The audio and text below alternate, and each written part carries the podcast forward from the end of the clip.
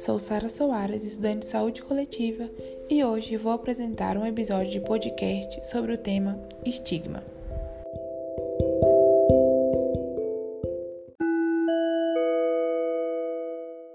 Bom, primeiro vamos explicar o conceito de estigma. Ele é mencionado como cicatriz provocada no corpo por uma ferida ou machucado, que pode ser também caracterizado por uma pinta ou algum sinal natural do corpo. Na sua parte religiosa, o estigma é relacionado às feridas que alguns religiosos ou santos tiveram em seus corpos. Certas crenças dizem que essas feridas representariam as chagas de Jesus Cristo. Mas, no seu sentido figurado, o significado de estigma é algo considerado ou definido como indigno, de má reputação ou desonroso.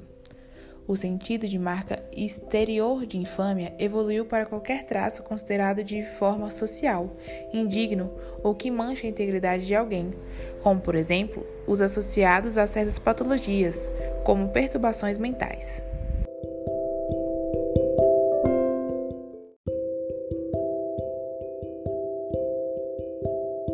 O que se pode perceber mais é o estigma social, onde nos estudos da sociologia, o seu conceito está relacionado com as características particulares de um grupo ou indivíduo que seguem o oposto das consideradas culturas tradicionais de uma sociedade. O estigma social é definido enquanto marca ou sinal que define o seu portador como desqualificado ou menos valorizado. Goffman cita em seu artigo sobre estigma a seguinte definição para o social é a situação do indivíduo que está inabilitado para aceitação social plena. Assim, na sociologia, o estigma está relacionado com a identidade social do sujeito e dos grupos sociais. Inicialmente, ainda na Grécia, era utilizada para sinalizar as marcas corporais de escravos e criminosos. Na Idade Média, a palavra passou a designar as marcas da graça divina ou sinais físicos causados por doenças. Mas hoje, a palavra possui diferentes significados, mas especialmente no que se refere a seus aspectos sociais.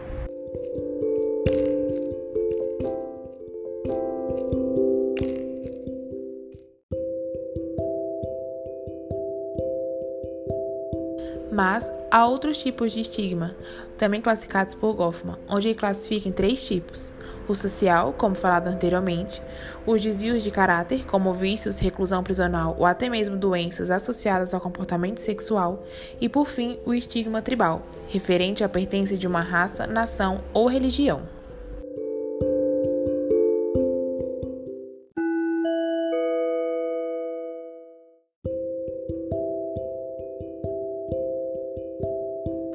Agora vamos falar um pouco sobre o estigma em relação à saúde. O estigma é também um dos processos sociais que reduzem o acesso à saúde por parte dos indivíduos e grupos afetados. Por exemplo, no caso da AIDS e do sofrimento mental, o estigma é, reconhecidamente, um dos maiores empecilhos aos avanços das políticas e ações que buscam garantir os direitos de seus portadores à dignidade e à cidadania. Colocando um ponto principal dentro da questão, pode-se observar que o transtorno mental tem sido um grande alvo nos últimos anos e é um importante fator para o indivíduo com transtorno mental, dado que gera sofrimento pelas questões de autoestima e reflexos da qualidade de vida. O estigma social é uma realidade que também pertence aos profissionais de saúde, cabendo aos mesmos a mudança dessa realidade, se fazendo necessária adesão à inclusão social desses pacientes, com total direito ao atendimento de qualidade, respeito e ética. Portanto, esse distanciamento e estigma no atendimento a indivíduos com transtornos mentais no contexto sobre a atenção primária à saúde é de extrema importância à procura de estratégias para a criação desse vínculo com os indivíduos.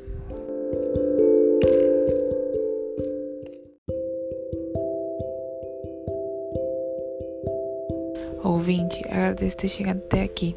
Que esse podcast faça refletir sobre o acesso restrito ou negado a grupos e indivíduos que muitas vezes são julgados por seus estigmas colocados pela sociedade através dos seus sinais ou marcas em seu corpo. Obrigada aos professores Luana e Cláudio por essa oportunidade. Até a próxima!